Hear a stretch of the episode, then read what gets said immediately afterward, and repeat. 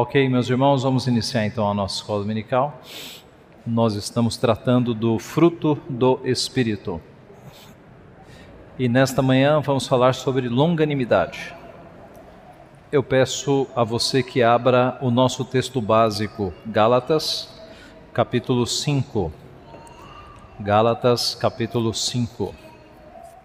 Vamos ler do verso 16 a 26. Gálatas 5, 16 a 26.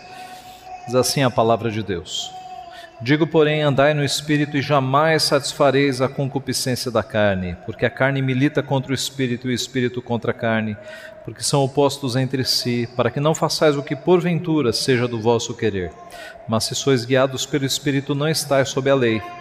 Ora, as obras da carne são conhecidas e são prostituição, impureza, lascívia, idolatria, feitiçarias, inimizades, porfias, ciúmes, iras, discórdias, dissensões, facções, invejas, bebedices, glutonarias e coisas semelhantes a estas, a respeito das quais eu vos declaro, como já outrora vos preveni, que não herdarão o reino de Deus os que tais coisas praticam.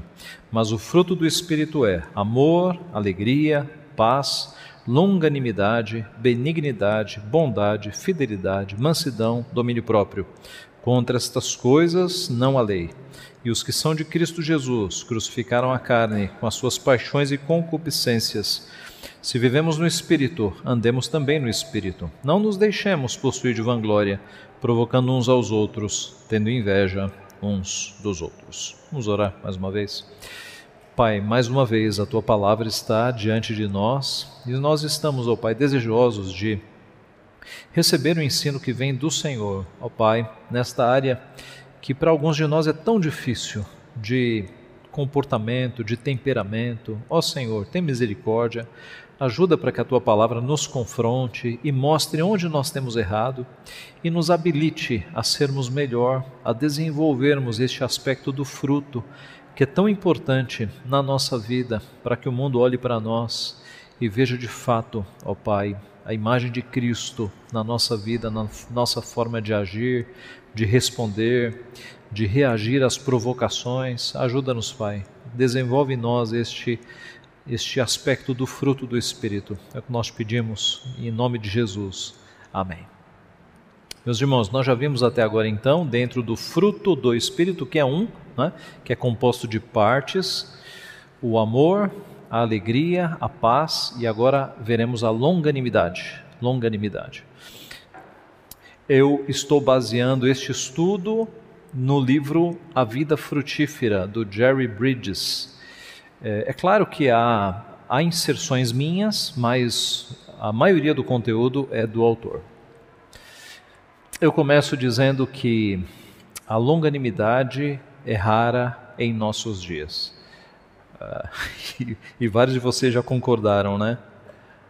Porque nós vivemos em dias de muita impaciência, não é? Pessoas alteradas, sem paciência e, e com, com, digamos, um pavio curto, né? Como se diz, com pouca paciência para relacionamentos.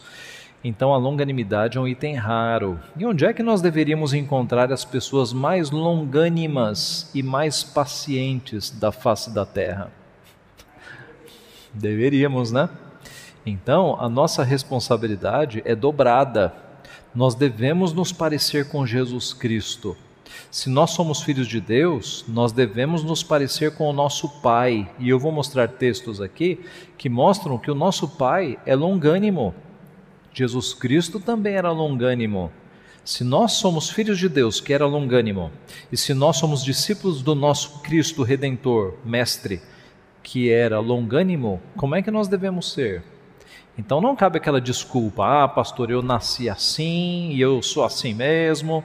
Ok, você nasceu assim, mas você passou por um novo nascimento, não passou? A regeneração? Então trate de mudar. Né? Trate de parecer-se com Cristo Jesus. Não use de desculpas. Porque não existe um temperamento santo, irmãos. Todos nós somos pecadores. E é pela, é, é pela palavra e pela atuação do Espírito Santo que nós vamos sendo transformados de glória em glória para nos parecermos com Jesus Cristo. Esse é o nosso caminho, esse deve ser o nosso esforço. A palavra grega para longanimidade é macrotimia. Não quero falar grego aqui, né? Que é formada por macro. Macro significa grande. Você deve ter lembrado de um, de um mercado aí, né?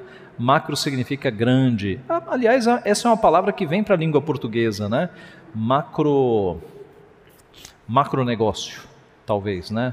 É, essa palavra ela serve é, como um aumentativo, tá? Grande e timos, que é ira.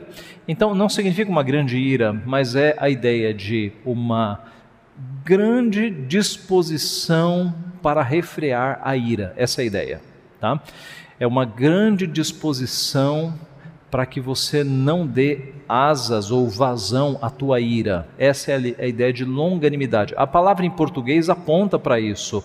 Longo ânimo, longanimidade, longo ânimo.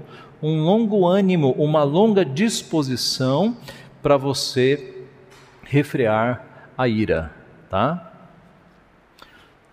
Sinônimos: paciência, tolerância, resignação.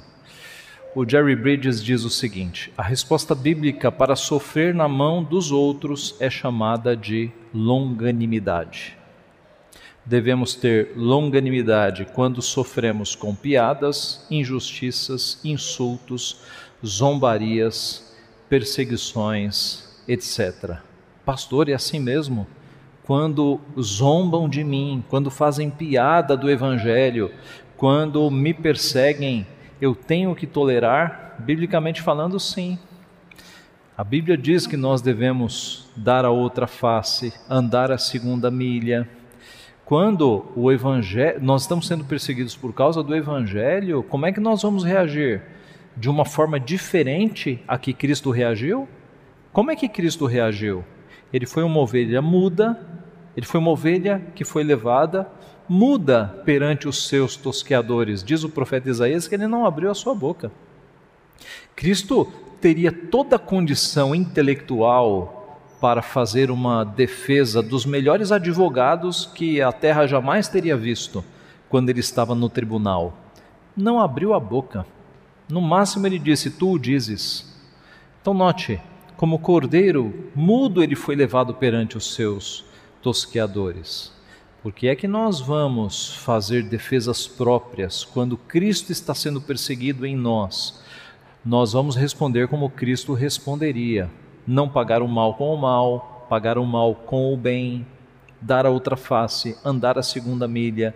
Foi isso que Deus nos ensinou. Irmãos, responder na mesma moeda não precisa nem ensinar, é automático.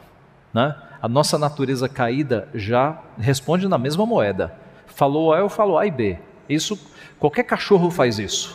Se você chutar um cachorro, ele vai, ele vai reagir. Essa é a natureza, é, a Bíblia chama isso de natureza animal. Tá? Agora, nós que somos cidadãos celestes, que fomos tirados das trevas para, para a maravilhosa luz de Cristo, nós não somos mais assim, nós somos discípulos de Cristo. E Tiago diz que aquele que quer ser sábio, aquele que se diz sábio, mostre como? Em mansidão em mansidão. É aí que está a verdadeira sabedoria. Não há sabedoria nenhuma em você ser uma pessoa que, quando agredida, bate na mesma moeda, dá o troco, nenhuma. Tiago diz que essa sabedoria é animal, é terrena. A celestial, a que vem de Cristo, ela é de fato diferente. Neste estudo, nós vamos ver a aplicação bíblica, então, da longanimidade em quatro aplicações, tá? Serão estes os, os quatro pontos. Eu estou seguindo o livro para que nós possamos meditar e sermos instruídos na questão da longanimidade. Primeiro, respondendo à provocação, segundo, tolerando faltas, terceiro, esperando por Deus e quarto, perseverando na adversidade. Vamos ao primeiro tópico, respondendo à provocação. Quando exercitamos a paciência em meio às provocações, imitamos o nosso Deus. Deus é provocado de alguma forma? O que, que os irmãos acham? Quando é que Deus é provocado, dona Neuraci? Exatamente. Deus é provocado pelos nossos insultos a sua santidade. Quando nós pecamos, o primeiro alvo do nosso pecado é Deus. Não importa se você está pecando contra uma pessoa, de quem é a lei? A lei não é de Deus? Nós estamos quebrando primeiro a lei dele. Depois a gente. O pecado nunca vem sozinho, né? O pecado tem múltiplas consequências, mas o primeiro afetado no pecado é Deus. Uh, os irmãos se lembram quando José do Egito estava sendo tentado numa tentativa de sedução pela esposa de Potifar? Qual foi a resposta dele? Pecaria eu contra o meu Deus? Veja, é, era de se esperar que ele dissesse assim: Eu pecaria contra Potifar, que me confiou a sua casa, mas a, a, primeira coisa que ele lembra é: Pecaria eu contra o meu Deus? Porque na cabeça de José estava muito claro que quando nós pecamos, o primeiro afetado é Deus e depois vem as criaturas. Então, nós provocamos a Deus. Veja esse texto.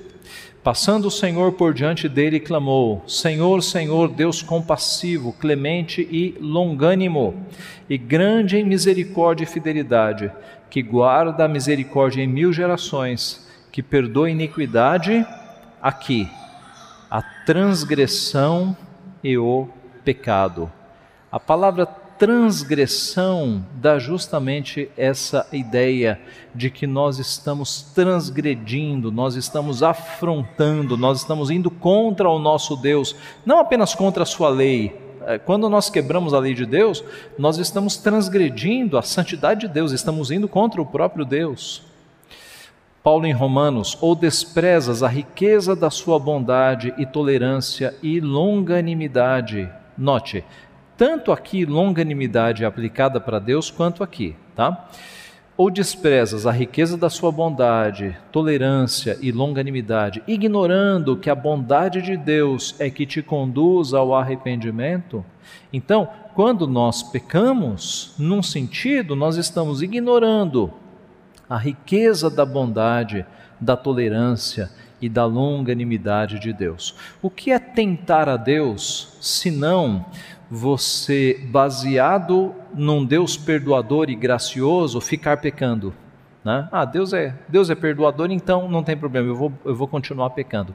Isso é tentar a Deus, é provocar a Deus, é de fato insultar a Deus, que já nos deu a Sua palavra. Devemos desenvolver a própria característica de Deus, que é tardio em irar-se e de grande clemência. Então, note: Deus é tardio em irar-se. O que é isso? É ser longânimo. Longânimo é você ser tardio em irar-se. Tá? Algumas pessoas têm orgulho em ser rápidas em irar-se. Ah, pastor, se pisar no meu pé, comigo é diferente. Não, não se orgulhe de pecado.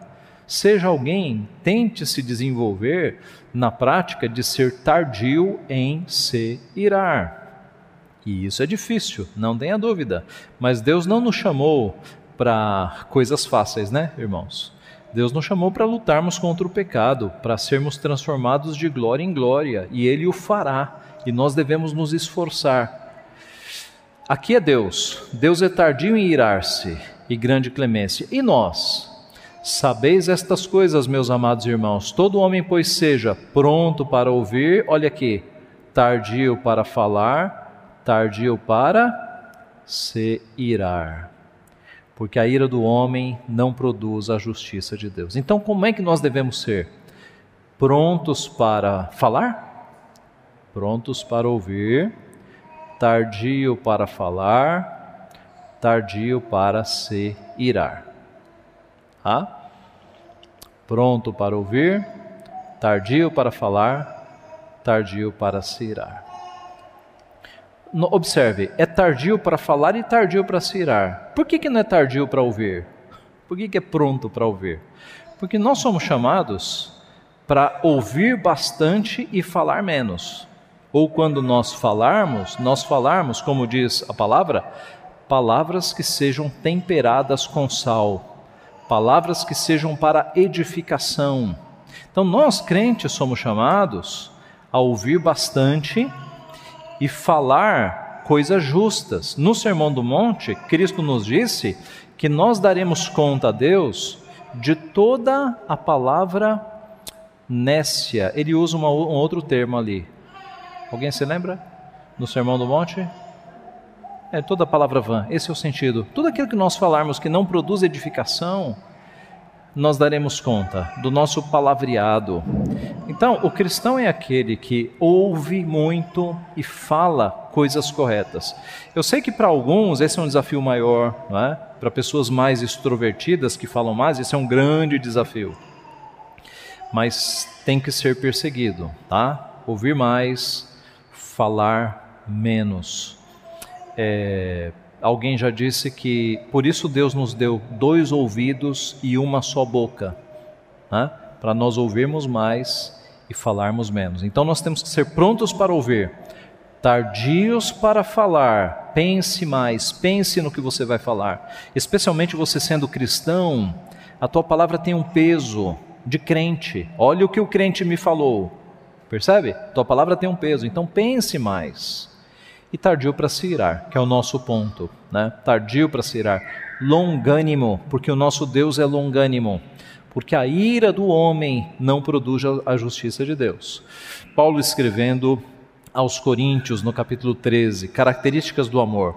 O amor é paciente, é benigno, o amor não arde em ciúmes, não se ufana, não se soberbece, não se conduz inconvenientemente, não procura os seus interesses agora, não se exaspera. Aqui a, a ideia é que o amor verdadeiro ele não se ira com facilidade. Ele é um amor longânimo, paciente. Ele é um amor que tem paciência. Geralmente nós temos muito paciência, muita paciência com crianças recém-nascidas, né? E, e com crianças. Mas às vezes nós temos paciência com, com bebês mas não temos paciência com mais ninguém. Então, isso não não agrada o nosso Deus. Nós temos que nos parecer com Deus, que é paciente, que é tardio em irar-se. Né? Devemos ter longânimo, é, longo ânimo para com todos. Respondendo à provocação. É, eu, não deu, eu não coloquei exemplos aqui, mas que tipo de provocações nós recebemos desde provocações em casa, no relacionamento marido e mulher. Né? A gente sabe que nas discussões, maridos insultam e provocam a esposa, e esposas insultam e provocam os maridos nas discussões. E essas são as mais terríveis, né? Porque com alguns anos de convivência, o marido sabe quais são os pontos fracos, né? Ele sabe qual é aquele adjetivo que tira a mulher do sério e a esposa também. Ela sabe qual é o adjetivo que tira o marido do sério. Então, que a longanimidade seja aplicada dentro dos casamentos, no caso daqueles que são marido e mulher. Tenha paciência com a tua esposa, tenha longanimidade. A Bíblia diz que, que a palavra dura suscita a ira, mas a palavra branda ela. Quem completa? Desvia o furor. A palavra branda desvia o furor. Então, se a mulher vem com cinco pedras para te atacar, acalme-a. Acalme-a. Palavras brandas. Se o marido vem com cinco pedras para te atacar, acalme-o com palavras brandas. Aplique a longanimidade no teu relacionamento conjugal. Aplique a longanimidade no teu trabalho. Talvez no teu trabalho você tenha pessoas que te tiram do sério, que te provocam, né? que têm uma vida diferente da tua e te, e te é, é levam à ira mesmo. Lembre-se que você é cristão. Tenha longanimidade, ore por esse indivíduo, ore por essa pessoa. A Bíblia diz que quando perseguidos, nós não devemos amaldiçoar de volta, nós devemos orar. Orai pelos que vos perseguem orai, amai os vossos inimigos. É diferente. Então, no trabalho, coloque a longanimidade em exercício, em atividade. Para que as pessoas olhem para você e falem: olha, se fosse eu, já teria reagido. Né? Mas essa pessoa, impressionante. Né? E, e, e assim, irmãos, nós cumprimos o que a palavra nos diz, que as nossas boas obras devem levar os homens a glorificar a Deus. Quando a pessoa olha para você, encontra uma pessoa paciente, longânima, que até embaixo de provocação você não responde com a mesma moeda, mas você mantém-se educado e amoroso, a pessoa pode falar: puxa, esse, esse crente aí é de verdade, ou essa crente aí é de verdade. Tá? Então aplique nos relacionamentos. Segundo, tolerando faltas.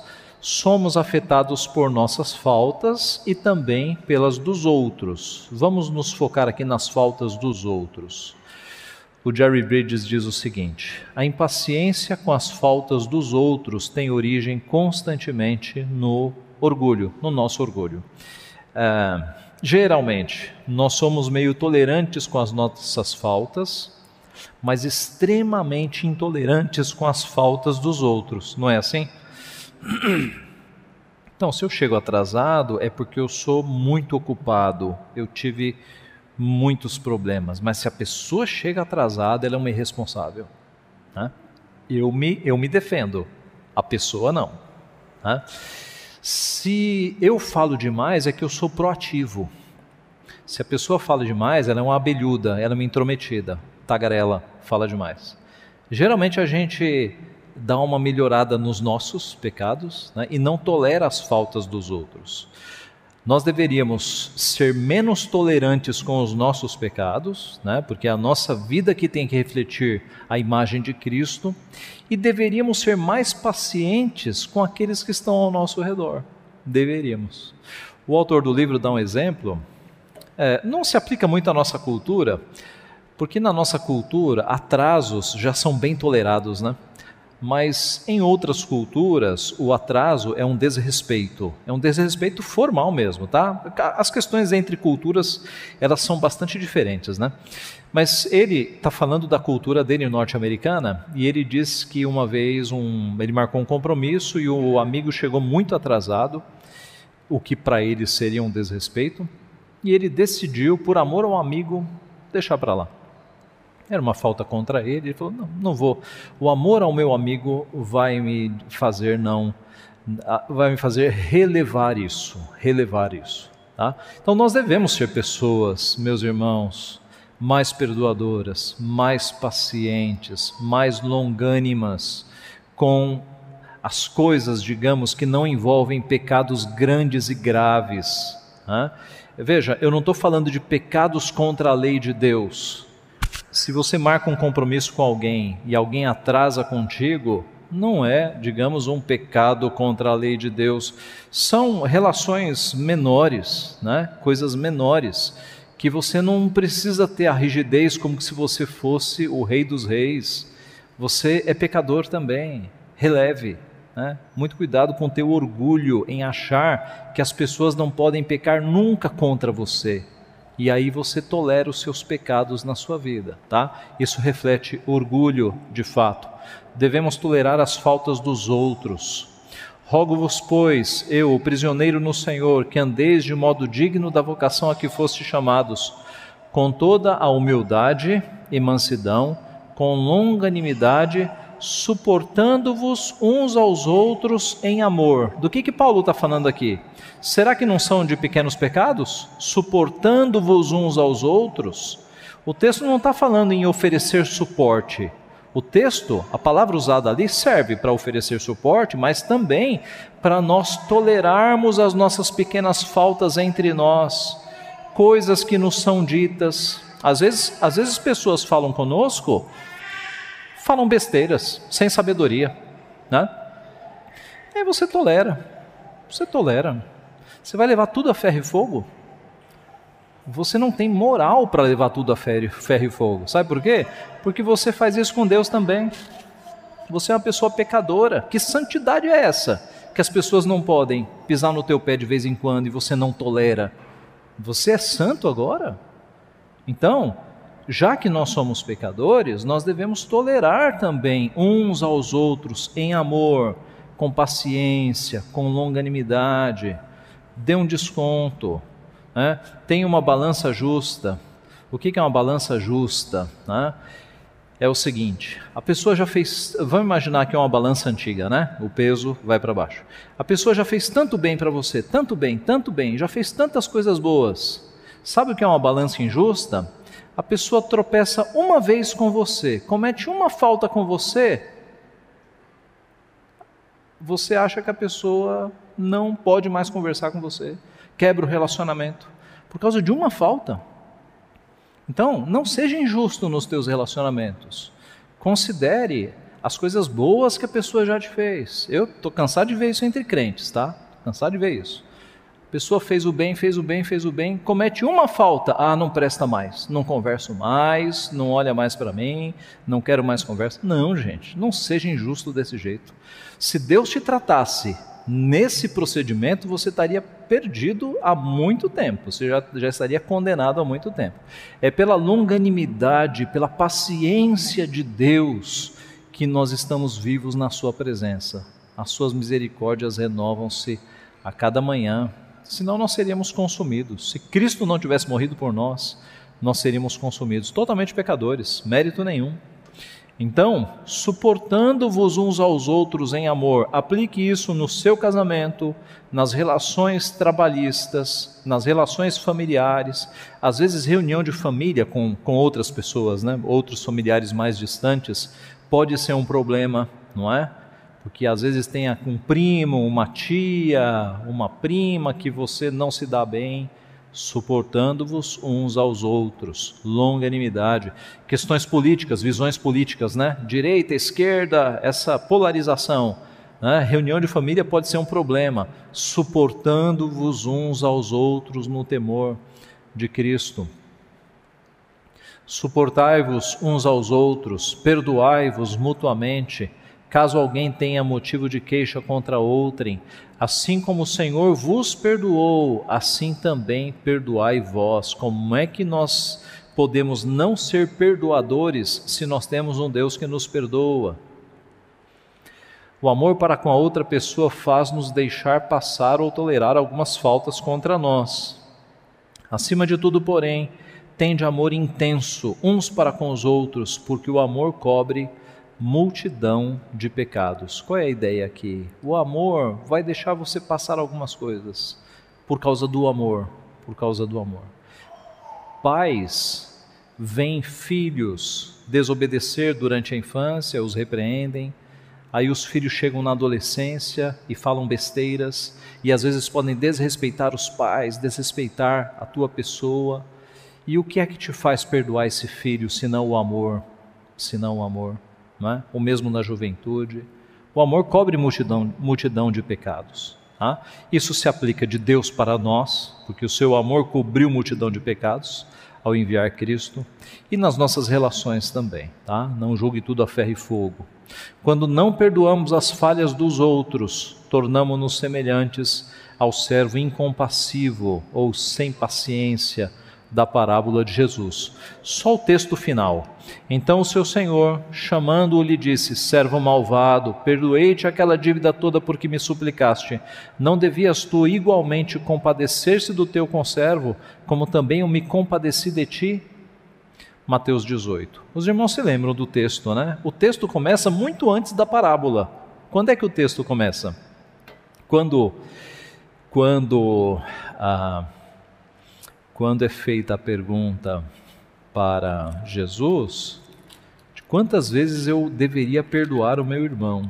Deixa eu pegar aqui na. Abra aí Mateus 18 para a gente visualizar. Nós não vamos ler o texto por falta de tempo, mas só para nós visualizarmos.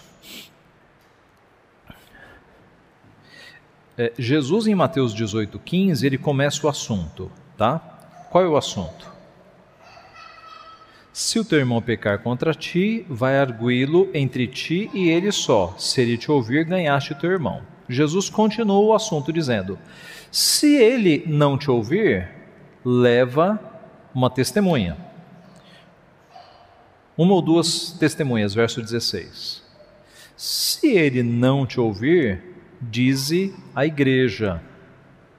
E a igreja vai chamar esse indivíduo que está pecando tanto e não ouve a confrontação e não se arrepende, a igreja vai dizer: você não é crente, você você está considerado gentil e publicano, você tem que ser expulso, porque a igreja é lugar de pessoas que se arrependem, tá?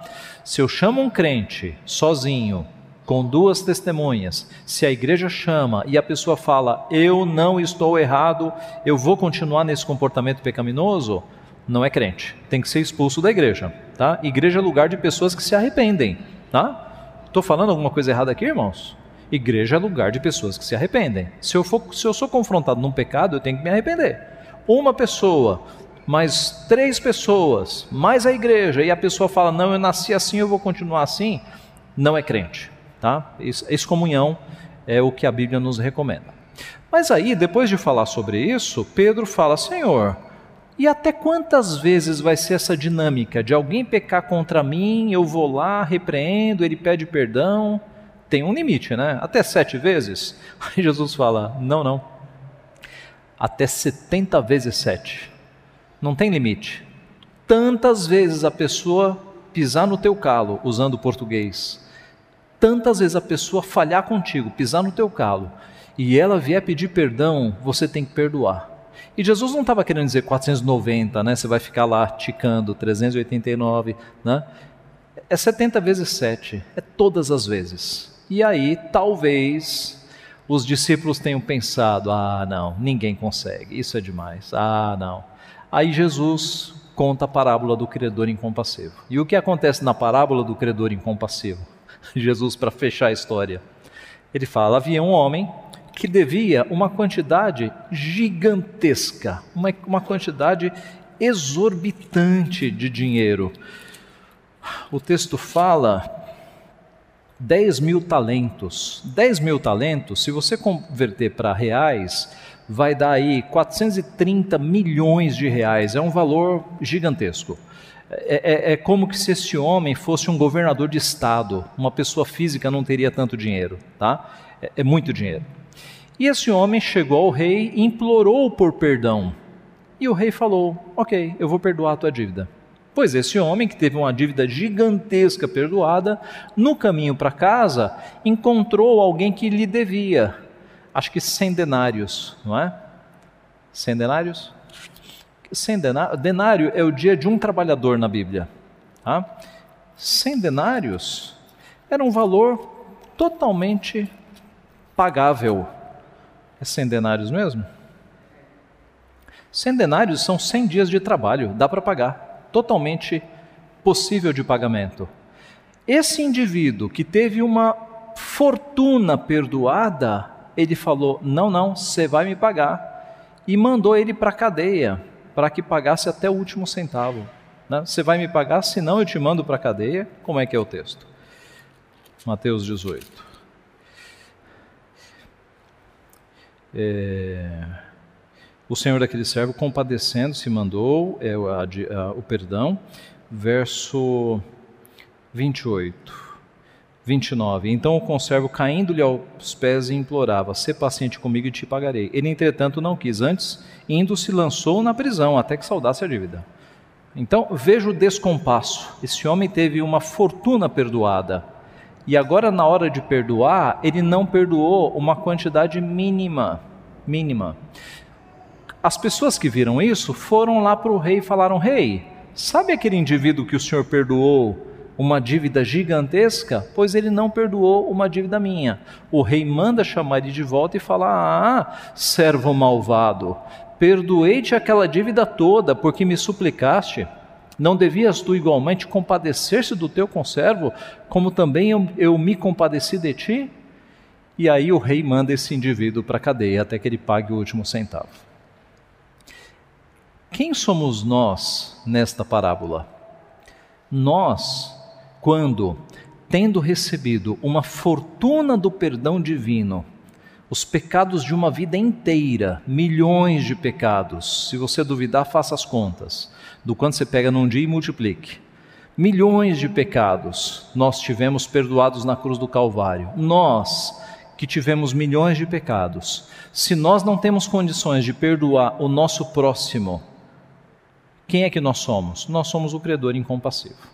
Tá? Então, Jesus, para fechar a história, para falar a Pedro e demais ouvintes, se vocês não perdoarem nesse nível, vocês vão ser julgados com a mesma pena com que foi julgado aqui o credor incompassivo. Vocês são o credor incompassivo. Então, irmãos, a lição é que nós não podemos ser pessoas não perdoadoras considerando a fortuna de pecados que nos foram perdoados pelo nosso Deus. Terceiro, esperando por Deus. O longo ânimo também se aplica nas coisas que esperamos de Deus. Um outro enfoque aqui.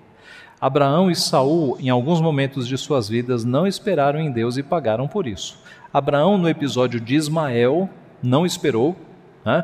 agiu por conta própria, Abraão e Sara, não teve longanimidade com relação a Deus. E Saul, lembram-se de Saul que cansou de esperar Samuel? E aí ele mesmo fez dar o sacrifício. Saul perdeu o reino por causa disso. A palavra de Deus foi: Tem Deus, porventura, tanto prazer em sacrifícios do que se obedeça a sua palavra? Deus quer obediência, não quer sacrifício. Então, observe que ter impaciência com Deus também é uma coisa errada. Nós devemos ser longânimos, aguardando as promessas de Deus, tendo paciência com as respostas de Deus. Davi esperou, esperei confiantemente pelo Senhor. Ele se inclinou para mim e me ouviu quando clamei por socorro. Tirou-me de um poço de perdição, de um tremedal de lama. Colocou meus pés sobre uma rocha e me firmou os passos. Tiago nos ensina a esperar. Eu grifei aqui, não, acho que não dá para ver, mas está em outra cor as referências à paciência, tá? Sede, pois, irmãos, pacientes até a vinda do Senhor. Observe, ele não está dizendo para nós esperarmos com paciência a vinda de Cristo, não é isso. Ele está dizendo que até que Cristo volte, a nossa vida tem que ser de paciência. Sede, pois, irmãos, pacientes até a vinda do Senhor. Eis que o lavrador aguarda com paciência o precioso fruto da terra, até receber as primeiras e as últimas chuvas. Sede vós também pacientes e fortalecei o vosso coração, pois a vinda do Senhor está próxima. Irmãos, não vos queixeis uns dos outros, para não ser julgados. Eis que o juiz está às portas. Irmãos, tomai por modelo no sofrimento e na paciência os profetas, os quais falaram em nome do Senhor. Eis que temos por felizes os que, os que perseveraram firmes. Tendes ouvido da paciência de Jó, e vistes que fim o Senhor lhe deu porque o Senhor é cheio de terna misericórdia e compassivo. Conclusão: porque o Senhor é cheio de terna misericórdia e é compassivo, e é longânimo e é paciente, é que vocês devem ter paciência uns com os outros não vos queixeis uns dos outros, sejam pacientes uns com os outros. O exemplo é do agricultor, né? ele começa dizendo que o agricultor aguarda com paciência o precioso fruto da terra, até receber as primeiras e as últimas chuvas. É, talvez a nossa geração seja tão impaciente justamente por causa disso, né? Nós somos a geração do automático. Você aperta o botão, sai o café aperta o botão, sai o chocolate na máquina. É tudo imediato, né? Na época da agricultura, quando os nossos avós e bisavós não tinham tudo automático, eles plantavam e aguardavam. Era outro ritmo, né? Era outro ritmo. Agora, o problema é que quando nós lidamos com máquinas é uma coisa. Agora, quando você fica esperando resposta automática das pessoas, você vai se frustrar porque pessoas não são máquinas. Pessoas não mudam com um apertar de botão. As pessoas levam muito tempo para mudanças, muito tempo. E aí você tem que ter paciência. Não é uma maquininha que você aperta, marido, fique melhor. Apertou o botão, aí o marido fica melhor. Não é assim. Leva tempo, né? Paciência. Ah, e minha esposa, pastor, leva tempo, ensino, paciência as relações humanas, irmãos, elas são diferentes. E a Bíblia nos ensina a termos paciência. Às vezes nós oramos por algo durante anos. Eu não vou perguntar o que, mas alguém aqui tem experiência de estar pedindo a Deus algo durante anos? Eu não vou perguntar o que. Alguém levante a mão. Quem tem orado por algo durante anos? Ok, muita gente, muita gente. Ok. Eu também, eu também. Eu tenho meus pedidos que já duram alguns anos. E é isso mesmo porque é o tempo de Deus, não é o tempo nosso.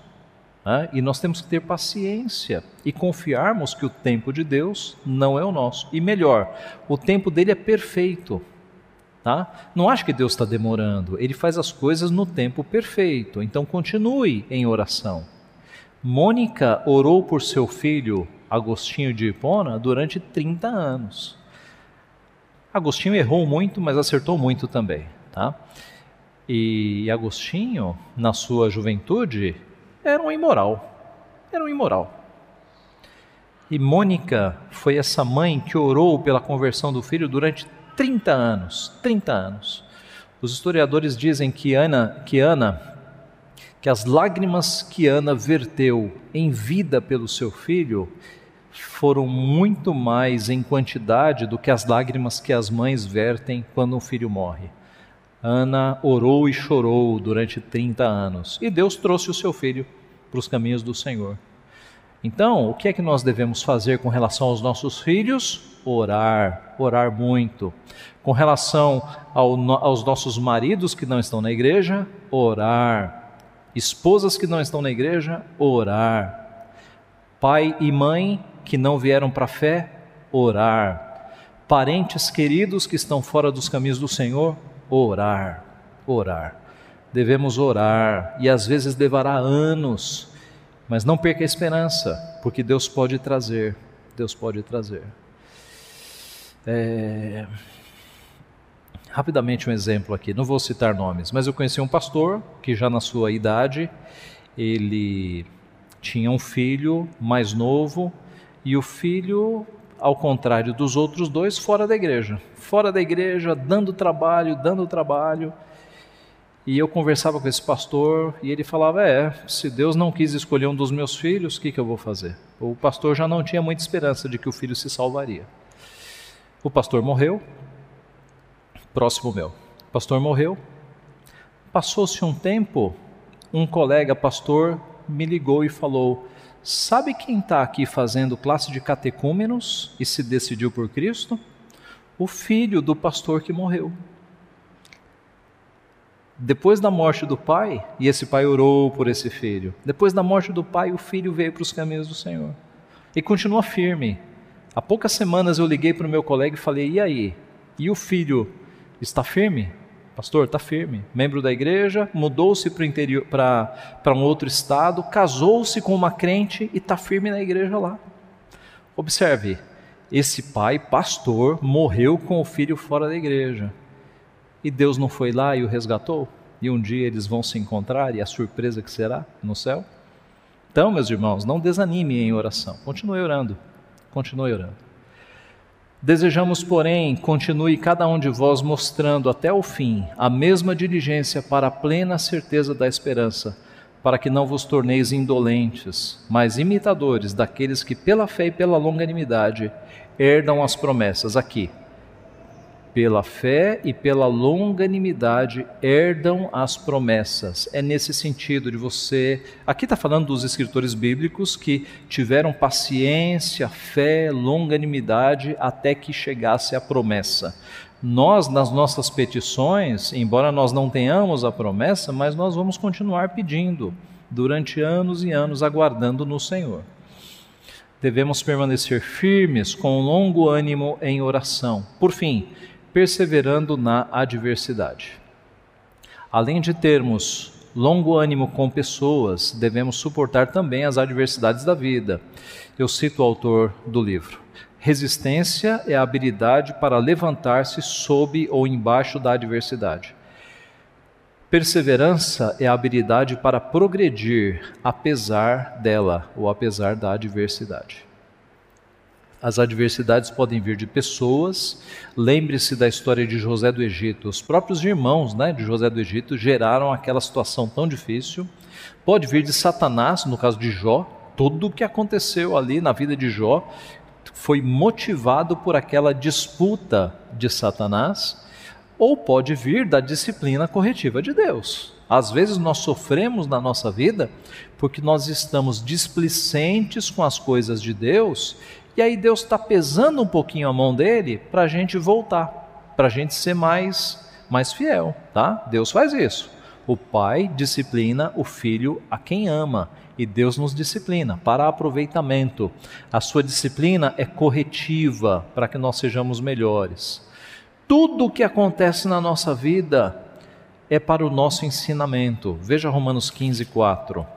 Romanos 15, 4. Em todas as adversidades, se nós estamos submissos a Deus, nós aprendemos. Romanos 15, 4. Pois tudo quanto outrora foi escrito, para o nosso ensino foi escrito, a fim de que, pela paciência e pela consolação das Escrituras, tenhamos esperança. Tudo que foi escrito foi escrito para o nosso ensino, a fim de que, pela paciência e pela consolação das Escrituras, tenhamos esperança. Deus nos ensina, né? Por tudo. A perseverança é necessária nesta vida conforme nos diz Paulo. E não somente isso, mas também nos gloriamos nas próprias tribulações, sabendo que a tribulação produz perseverança, e a perseverança, experiência, e a experiência, esperança. Em outras palavras, quais são os frutos da tribulação? Quais são os frutos dos problemas na nossa vida? Se você está de fato submisso à vontade de Deus, há bons frutos que você colhe com os problemas da sua vida porque a tribulação produz perseverança. Né? Deus te dá forças para perseverar. A perseverança te dá experiência e a experiência te dá esperança. Note, uma criança que nunca recebeu não na vida, ela vai sofrer um bocado nessa vida, não vai? Uma criança mimada. Deus, ele nos dá vários nãos e permite que nós passemos por várias tribulações justamente para que nós nos tornemos não crianças mimadas, mas pessoas perseverantes que estão de pé, né?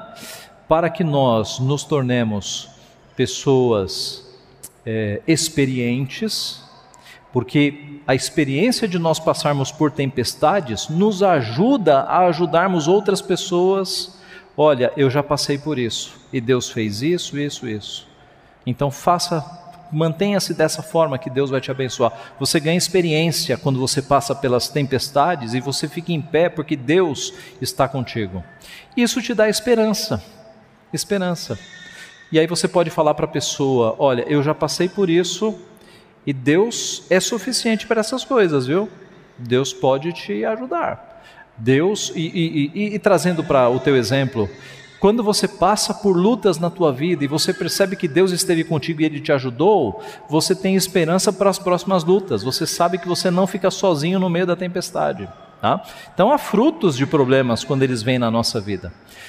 A fim de viverdes de modo digno, Senhor, para o seu inteiro agrado, frutificando em toda boa obra, crescendo no pleno conhecimento de Deus sendo fortalecidos com todo o poder, segundo a força da sua glória, em toda perseverança e longanimidade. Meus irmãos, tende por motivo de toda alegria o passardes por várias provações, sabendo que a provação da vossa fé, uma vez confirmada, produz perseverança. Ah, então, quando passamos por provações, por problemas, há um fruto, a perseverança. E concluindo o nosso estudo. Nosso Deus é longânimo. Observe 2 Pedro 3,9.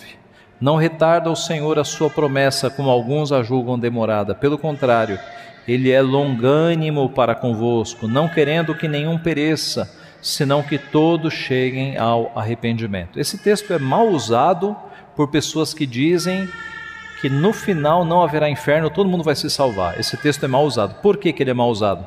Porque se você pegar o começo dele, versículo 1 do capítulo 3, Pedro está falando com os crentes. Amados é a palavra. Né? É, começa com amados. Então, o texto está falando que Deus é longânimo e ele quer que os seus eleitos sejam salvos. Essa é a ideia. Tá? ele não retarda a sua promessa, ele é longânimo, não querendo que nenhum se perca, senão que todos cheguem ao arrependimento.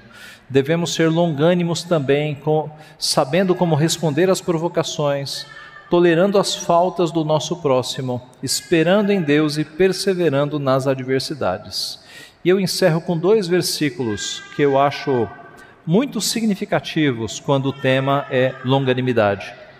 O longânimo é grande em entendimento, mas o de ânimo precipitado exalta a loucura. Então veja, irmãos, o que é ser longânimo? Quando você é longânimo ou longânima, você mostra que você tem entendimento, é grande em entendimento, em sabedoria.